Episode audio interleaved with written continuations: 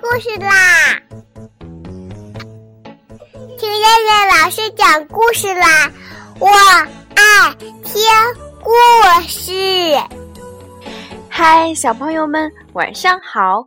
我是东方爱婴融成中心的燕燕老师，又到了听燕燕老师讲故事的时候啦。现在，请小朋友们自己在床上躺好，我们一起听故事。今天的故事名字叫做《长鼻子和长尾巴》。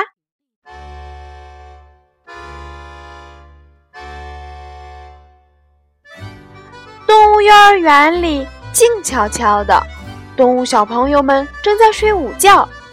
小象睡不着，它的长鼻子甩来甩去，啪，甩到了小熊的身上，啪，又甩到了小鹿的身上。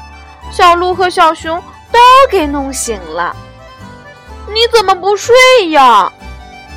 小熊和小鹿很生气地问小象：“嗯，我我睡不着。”小象说道：“我要用长鼻子勾着妈妈的长鼻子才能睡得着。”小熊嘟起了嘴说道：“哼，睡在你的旁边真倒霉。”这时，小猴走了过来，对小熊说道：“我跟你换个床位吧，让我睡在小象的旁边。”“好哦。”小熊爬了起来，睡到了小猴的床上去了。“那我呢？”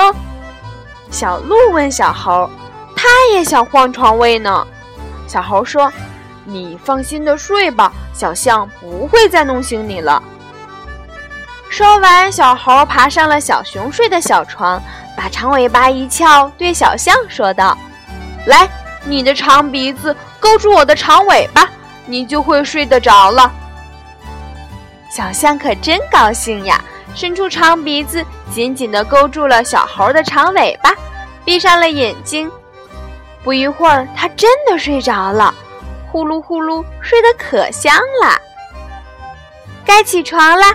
动物小朋友们一个个都醒来了，小象揉了揉眼睛，说道：“嗯，我做了一个梦，我的长鼻子勾住妈妈的长鼻子，在睡觉，睡得好舒服呀。”小猴听了，笑笑说道：“明天午睡，我再睡在你的旁边，好吗？”“好呀，好呀！”小象可高兴了，说道。谢谢你，我还会做一个好梦的。